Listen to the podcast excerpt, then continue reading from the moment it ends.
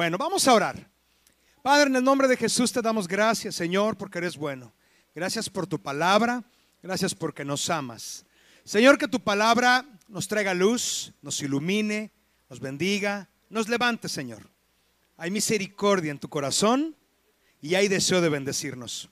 Háblanos, mi Dios. Usa mi vida para que tus ideas queden grabadas en los corazones. En el nombre de Jesús, amén. Dar un aplauso al Señor, toma tu lugar. Ahí con el que tienes a tu derecha y a tu izquierda, échale una sonrisita sin quitarte el cubrebocas, a ver cómo es esa. Hazle ojitos así, ojitos pispiretos. Bien, pues vámonos rápido porque tenemos poco tiempo.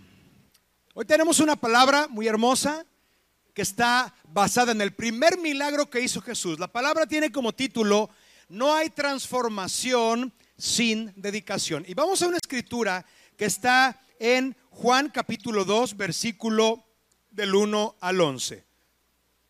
Si la pueden poner por ahí, ¿ah, tampoco hay? Bueno, ¿trajeron su Biblia? Levanta la mano el que trajo la Biblia, aunque sea en el celular. ¿Y los demás qué? ¿Traen ¿No traen? ¿Sí traen? Ok. Bien, vamos a buscar ahí nuestras Biblias. Juan capítulo 2, versículos del 1 al 11. Y eh, vamos a leerla en la nueva traducción viviente, si la tienes. Generalmente las Biblias tienen ahí, puedes escoger la traducción. Si no la puedes leer en la que tienes. Levanta la mano el que ya tiene esa cita de Juan 2, 1. 1, 2, 3. Y los demás, 4, 4 y medio. Ok, vamos a empezar entonces. Dice, al día siguiente se celebró una boda en la aldea de Caná de Galilea.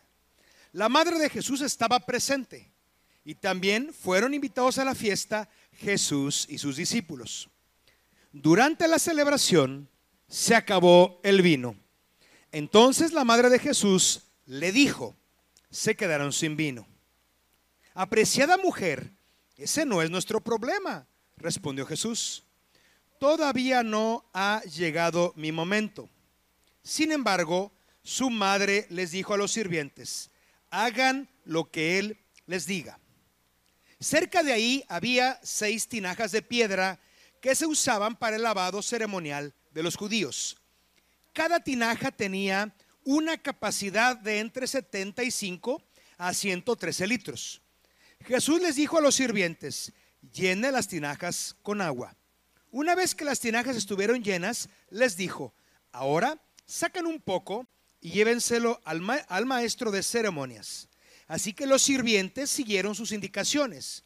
Cuando el maestro de ceremonias probó el agua, que ahora era vino, sin saber de dónde provenía, aunque por supuesto los sirvientes sí lo sabían, mandó a llamar al novio. Un anfitrión siempre sirve el mejor vino primero.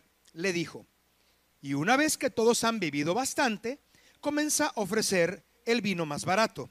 Pero tú has guardado el mejor vino hasta ahora. Esta señal milagrosa en Cana de Galilea marcó la primera vez que Jesús reveló su gloria y sus discípulos creyeron en él. Vemos que esta historia nos describe una boda. ¿A cuánto les gusta ir a una boda invitado? Levanta tu mano. ¿Y los demás que ¿Solo funerales? A todos nos gusta ir a las bodas. Levanta la mano, Silvita. Eso. A todos nos gusta, miren, el día viernes fuimos a una boda fuera de lo común. Y no es porque está aquí el pastor Chava, pero me encantó que era bien relajada. Ahí los novios, oye, ¿qué? se, escuchaba todo en el micrófono. Oye, ¿y, doy los votos? O, doy el anillo? ¿O le doy el beso? ¿Qué, ¿Qué sigue? Y ahí ellos, los novios, platicando y el pastor entre nervioso y viendo a los papás de la novia llorar y los papás del novio llorar. Una boda preciosa, se casó Víctor y Pao. Este, pues los jóvenes bailaron, los gorditos comimos, todos nos la pasamos muy padre. Fue una boda hermosa. Y fíjate algo que me llama la atención es que el primer milagro de Jesús lo hace en una boda. ¿Por qué? ¿Nunca te has preguntado eso? ¿Por qué el primer milagro de Jesús lo hizo en una boda. Y cuando conoces un poquito de la palabra, te das cuenta que Dios es un Dios de pacto. Y Dios honra los matrimonios y a Dios le, gusta el compromiso y las bodas. Tan es así que cuando vayamos al cielo estaremos en las bodas del Cordero. ¿Cuántos vamos a ir a las bodas del Cordero? Levanten su mano. Bueno, el que no la levantó se va a quedar con el anticristo. ¿O qué procede? Abusados. Vamos a estar con el Señor, eternamente con Él en una boda. Entonces, el Señor hace el milagro en una boda. Fíjate, si yo hubiera sido Jesús, yo hubiera hecho el milagro, no sé, en un congreso, en el zócalo, en, una sinagoga. Pero el Señor Jesús escogió una boda. Y, y fíjate cómo, cómo va transcurriendo. Y cuando leemos esta escritura, mira, ahí en los primeros versículos dice que estaba la madre de Jesús. Y aquí, aunque hay muchas cosas que no están escritas, es algo que yo pienso y te lo quiero compartir. Está la boda y llega el Señor Jesús y María, la madre de Jesús, le dice, mira que no tienen vino. Como diciendo, ¿cómo les vas a ayudar? ¿Por qué María le dijo o le preguntó esto a Jesús? No tienen vino. ¿Por qué? Y cuando te pones a pensar y analizar, ¿no será que María ya había visto que Jesús había hecho algún otro milagro por ahí? No sé si convirtió el agua en chocomil ahí en la casa, o tenían hambre y agarró una piedra y la convirtió en pan, no lo sé. Pero María tenía fe porque conocía quién era Jesús. Aunque era su hijo, eh, María sabía que era el Dios Todopoderoso hecho carne. Por eso es que María se acerca y le dice a Jesús, no tienen vino. Y, fíjate lo tremendo. El Señor Jesús no le dice mamá, le dice, apreciada mujer, aún no es mi tiempo. Y María, conociendo quién era Jesús, le dijo a los sirvientes, hagan todo lo que les diga. María tenía un acercamiento con el Señor Jesús. No solamente era su madre biológica. ¿Recuerdas cuando el Señor Jesús tiene 12 años? Si conoces algo de la historia de la Biblia, cuando el Señor Jesús tenía 12 años, se va, van al templo a adorar y después de tres días de camino, María y José se dan cuenta que Jesús no estaba. Y de ahí viene la frase, Jesús, María y José, porque se perdió el niño. Y entonces, digo, no critico a José y a María, pero mi hija no lo veo cinco minutos y se me va el aire. Aquí se les fue tres días, Jesús. Y entonces ellos llegan angustiados y encuentran al Señor Jesús, bueno, era niño, platicando con los maestros de la ley y haciéndoles preguntas. Y ellos maravillados que un chiquito de 12 años supiera tanto. Era increíble. Y decían, pero ¿cómo este niño sabe tanto? Entonces, eh, José y María estuvieron caminando con Jesús y aprendieron a conocer no que era su hijo, sino que era el hijo de Dios. ¿Recuerdas cuando María quedó embarazada? Dice la palabra que un ángel se le aparece y le dice, María, bienaventurada eres. Dice, Dios te escogió para que el Salvador de la humanidad venga a través de ti. El Espíritu Santo te cubrirá con poder y gloria. Entonces, María guardaba estas cosas en el corazón. Por eso es que en la boda, María le dice al Señor Jesús, oye, mira que no tienen vino. Y cuando empezamos a analizar la palabra, tenemos que darnos cuenta de algo. Necesitamos saber quiénes somos en el Señor. Porque puede ser, como le decía hace rato, que tú te vas al espejo y veas poca cosa, o veas tristeza, o veas errores, o veas gordura, o qué verás en el espejo. Pero necesitamos aprender a vernos como Jesús nos ve. Y mira, el Señor Jesús, y esto guárdalo en tu corazón, es la respuesta para este mundo. ¿Cuántos decimos amén? Entonces, Jesús no quiere ser solo un milagro para ti y para mí. Él quiere ser la respuesta para ti y para mí, para tu alma y para mi alma. Y fíjate lo tremendo. Cuando, cuando Dios crea todo lo que existe, dice la palabra que los primeros cinco días dice que, que Dios habló y dijo, hágase la luz y fue la luz. hágase la tierra, hágase los animales y hágase y hágase y hágase. Pero qué curioso que cuando hace al hombre no habla, sino con sus manos lo forma. ¿Te das cuenta? Porque somos muy importantes para Dios. Él pudo haber dicho, hágase el hombre, no. Él juntó tierra, hizo el muñequito, sopló de su aliento de vida en persona sobre ese muñequito y vivió Adán. Y después Adán comió unas tortas de relleno, le dio sueño y Dios sacó a Eva de su costilla. Y entonces vemos el, el, cuidado que Dios tuvo al crear al hombre y a la mujer. Pero como el diablo está enchamucado, quería destruir la obra de Dios, hace que Adán y Eva pequen. Y el diablo quiere separar a Adán y Eva de Dios. Y dice la palabra de Dios que la paga del pecado es muerte y que para que el pecado sea pagado tiene que morir alguien. Si tú lees ahí en Génesis 3, te vas a dar cuenta que cuando Adán y Eva pecaron, se esconden de Dios y Dios los busca y dice, ¿dónde andas Adán? Dice, estoy, estoy escondido porque tuve miedo.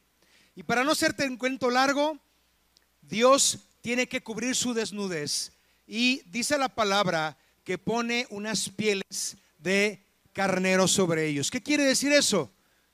Que tuvieron que morir dos animalitos para cubrir la desnudez de Adán y Eva. Y cuando vemos ahora la obra de Jesús en el Nuevo Testamento, vemos que era un hombre impresionante. Tan es así que cuando María llega con Elizabeth, su prima, y estaba Juan el Bautista en la panza de Elizabeth, estaba Jesús en el vientre de María, María saluda a Elizabeth y le dice, prima, hola. Y el, bebé que era Juan el Bautista brinca en el vientre al escuchar su nombre, el nombre de su mamá. Nunca había visto Juan el Bautista a Jesús. Pero dice la palabra que Juan el Bautista empezó a bautizar Ahí en el río Jordán, todos los que querían arrepentirse venían a las aguas, eran bautizados. Juan el Bautista nunca había visto a Jesús, pero un día Jesús viene a ser bautizado. Y dice la palabra que Juan el Bautista lo vio y dijo, he aquí el cordero que quita el pecado del mundo. El Señor Jesús viene con Juan el Bautista Juan el Bautista impactado le dice, es que tú tienes que bautizarme a mí. Y le dice Jesús, no, yo vengo para que tú me bautices porque hay que ser obedientes. Y viene el Señor Jesús, es bautizado, sale de las aguas, desciende el Espíritu Santo en forma de paloma y hay una voz en el cielo que le dice, este es mi Hijo amado en quien tengo complacencia. Después de ahí el Señor Jesús se va al desierto, está 40 días sin comer ni beber nada, es tentado, supera la tentación y llega a las bodas de Canaán, que es de lo que estamos hablando hoy. ¿Cuál es la razón por la cual tendríamos que adorar a Dios? Alguien puede decir, pues yo adoro a Dios porque me ayudó económicamente, Alguien también pudiera decir, pues yo adoro a Dios porque me sanó de una enfermedad incurable. Veo a algunos aquí que Dios hizo milagros impresionantes en sus vidas. Pues yo estoy aquí porque Dios salvó a uno de mis hijos. Pero ¿cuál es la verdadera razón por la que debemos de adorar al Señor? Deberíamos de adorar al Señor porque hemos sido perdonados y Dios nos acercó al cielo a través de Jesús. ¿Cuántos decimos amén? ¿Qué quiere decir esto? Cuando no conocías a Dios, Dios no escuchaba tu oración. Pero ahora que conoces a Jesús, tú dices, Padre, en el nombre de Jesús, y el cielo se abre. Y lo que le pidas al Padre en el nombre de Jesús, Dios lo hace. ¿Cuántos creemos esto? A ver, no vi todas las manos levantadas. ¿Cuántos creemos esto?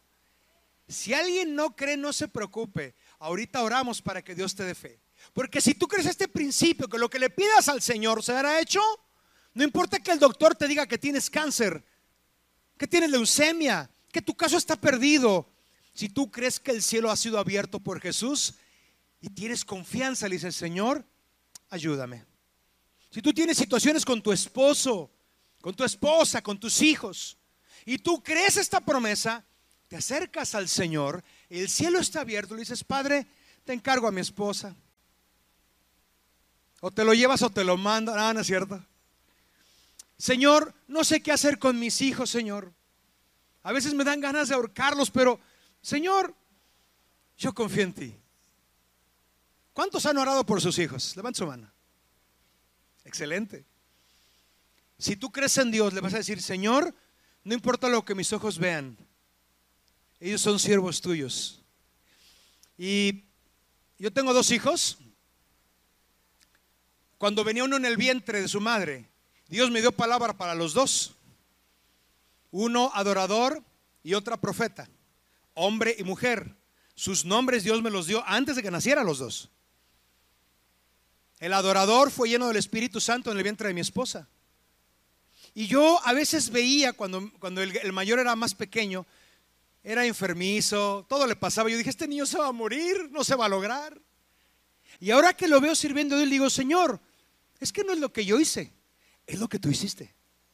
La gloria es para ti, pero tú me lo prometiste y yo lo creí. A veces dudaba.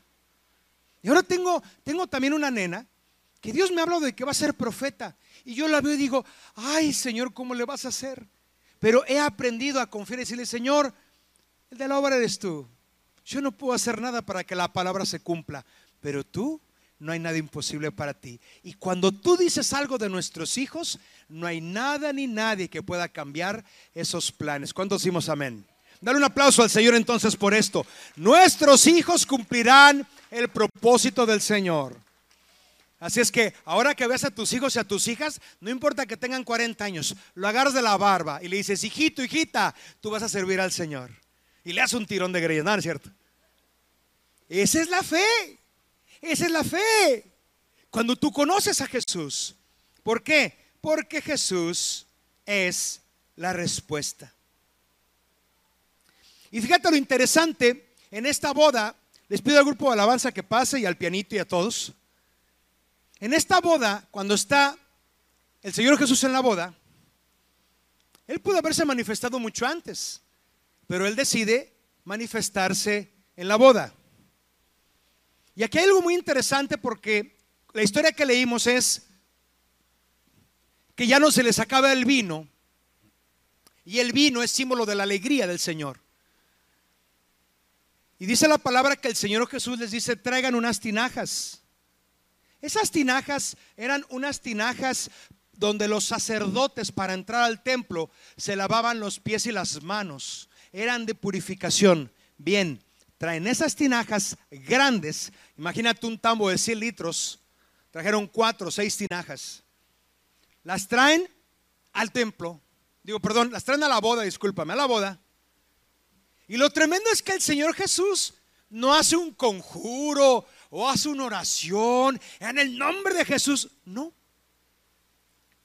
Lo único que hizo el Señor Jesús es agarró la copa, la metió en el agua y le dice, llévenselo al maestro de ceremonias. Y le llevan esa copa de agua, entre comillas, al maestro de ceremonias. Y lo prueba y dice, mmm, qué vino tan rico.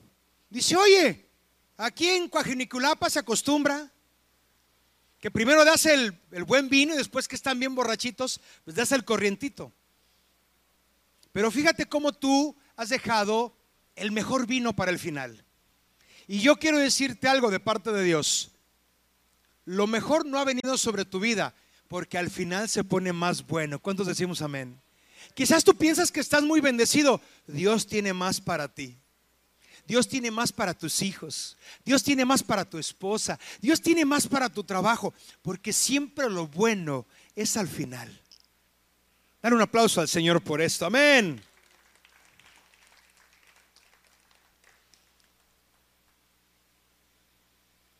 Muchas veces tú le has pedido cosas al Señor y el Señor te va a contestar con otra cosa. Quizás tú le estás pidiendo agua al Señor y Él te va a dar vino. ¿Qué es mejor? Quizás tú estás orando y le dices, Señor, es que yo no aguanto a mi esposo, yo no aguanto a mi esposa. Y el Señor lo que te va a pedir es algo diferente. Reconcíliate, sana esa relación, estate en paz. Quizás tú como hijo dices, es que yo ya no aguanto a mis papás, son bien exigentes, es que me hace la vida de cuadritos. ¿Y sabes lo que Dios te va a decir? Honralos, sírveles con alegría. Quizás tú estás pidiendo que Dios cambie a tus hijos. Es que, Señor, ay, mis hijos. ¿Quién decía así? La hermana llorona. Y tú le dices, Señor, cambia a mis hijos. ¿Y sabes qué te va a decir el Señor? Sé ejemplo para ellos. O sea, Dios no nos va a dar quizás lo que pedimos, pero su respuesta será mejor. Tú estás pidiendo como, como el apóstol Pablo dice la palabra, que le había sido mandado un aguijón en su carne.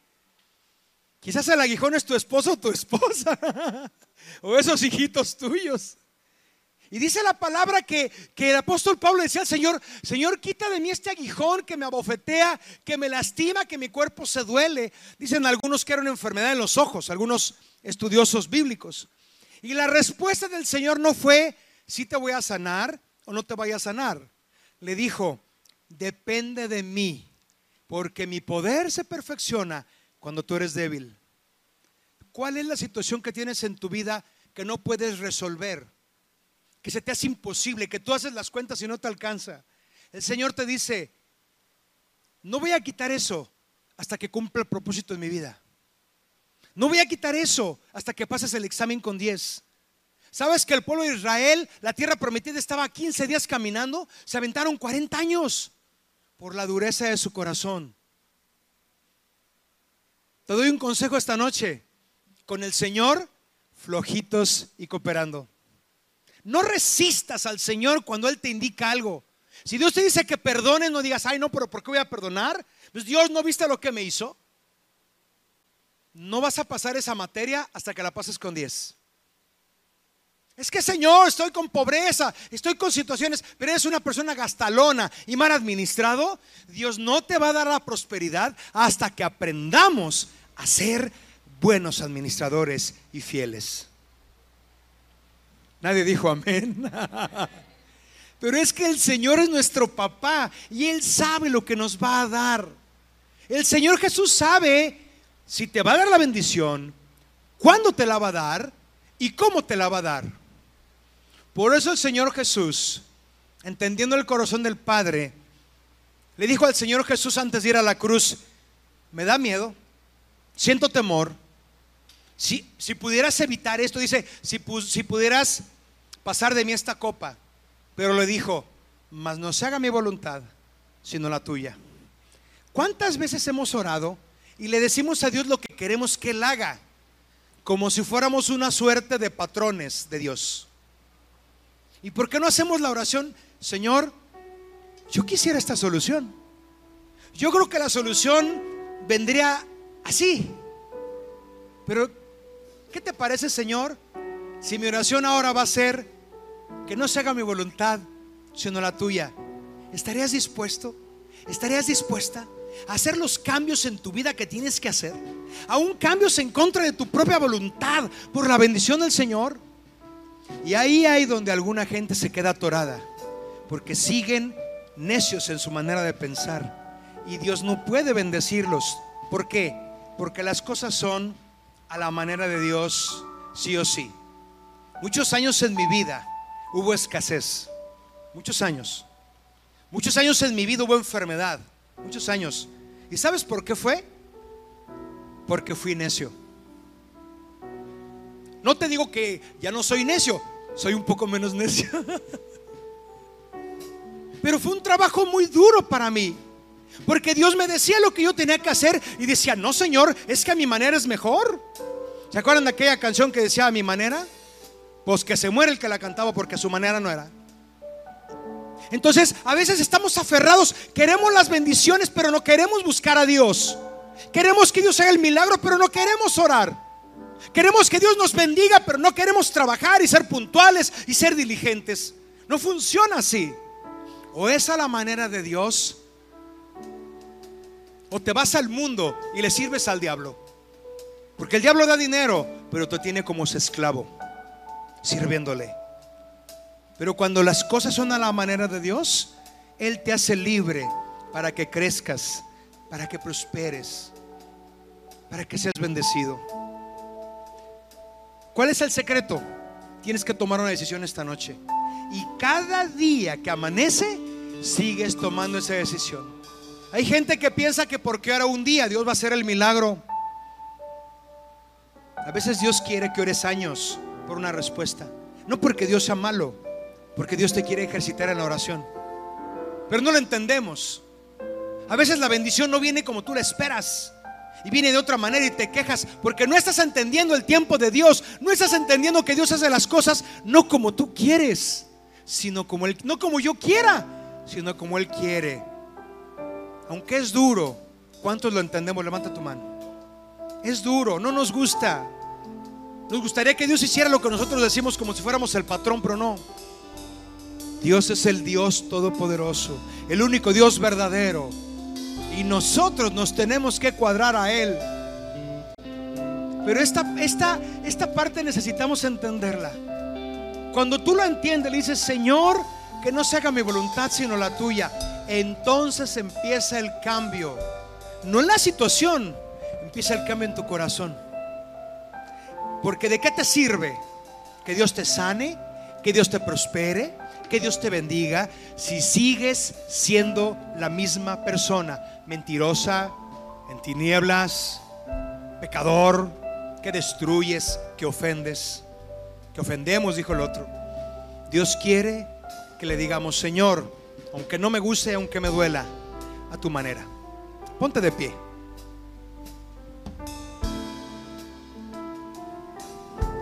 Y yo he encontrado en mi vida que es la única manera como las cosas funcionan obedeciendo a Dios. Si tú realmente quieres que Dios resuelva ese problema que tienes, necesitas buscar a Dios como dice la escritura. Y quiero platicarte, eh, estos dos meses han sido para mí dos meses de terapia intensiva en mi alma. He escuchado predicaciones aquí de la iglesia de casa y donde me queda siempre un versículo. Primer versículo es el que te mencioné hace rato, que José el soñador pasó 17 años de esclavitud, cosas durísimas que pasó. Tal parece que hacía lo bueno y le iba peor. Pero dice la palabra en el Salmo, creo que es el Salmo 58, ahorita les busco la cita. Dice, Dios sabía los planes que tenía para José, pero el carácter de José fue probado. No porque José hubiera pecado, dice la palabra que era intachable, pero él fue capacitado. En la tribulación fue capacitado para qué? Para creer, para escuchar indicaciones de Dios, para moverse en lo sobrenatural. ¿Qué estás viviendo ahorita que te duele? En lugar de que vea la desgracia, dile, Señor, aquí hay un plan. Lo que estás viviendo posiblemente pasó por errores que tú cometiste. Lo que estás viviendo posiblemente no errores que tú cometiste, que alguien más cometió y te lastimó. Pero hoy es un buen día para empezar a hacer la voluntad del Señor. Porque sería muy triste, mis hermanos, que el próximo año nos viéramos en este lugar y no hubiéramos cambiado ni siquiera un poquito. Al contrario, que fuéramos peor de nada nos servirá conocer al Señor. Tenemos la oportunidad, dice la palabra, si escuchas hoy su voz, no pongas duro tu corazón, no seas necio, no seamos necios ni necias. Señor, híjole, no me gusta tu manera, pero es la única, adelante. Me tomo la medicina, sabe fea, pero no importa, Señor, yo lo hago porque quiero tu bendición. ¿Cuántos decimos amén? Y este es un tiempo en el cual Dios estará provocando un avivamiento poderoso. Si tú tienes por ahí a tu esposo y a tu esposa, tómalo de la mano. Si vienes solito, abraza tu corazón. Ven, amor. Yo sí traje a mi esposa.